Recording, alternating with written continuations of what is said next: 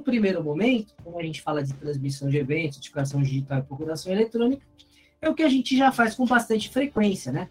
Ou seja, a gente tem que ter o certificado digital, que pode ser aquele instalado na máquina modelo A1, ou o token, modelo A3.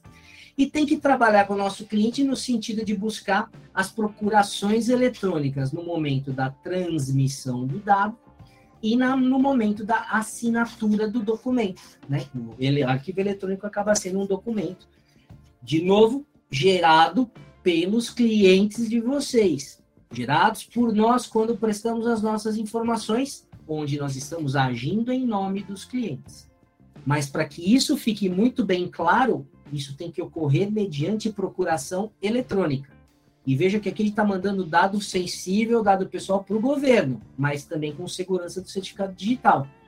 Então, o governo está garantindo essa ponta, mas como é que a gente recebeu e tratou essa informação até mandar para o governo, é onde a gente tem que se preocupar com relação à LGPD.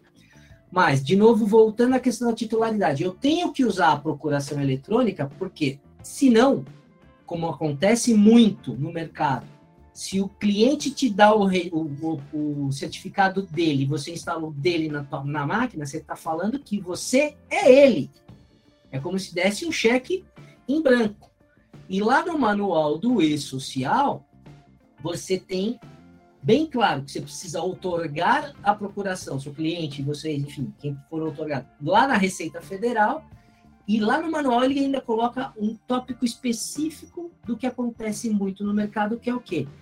Utilização de certificado digital por prestadores de serviços de contabilidade, administração de condomínio, gestores de RH e SST, onde muitas vezes, como eu disse, o próprio certificado do cliente fica em poder, principalmente do escritório contábil, e tem que ser completamente erradicado. Ah, mas é complicado para o cliente fazer a procuração.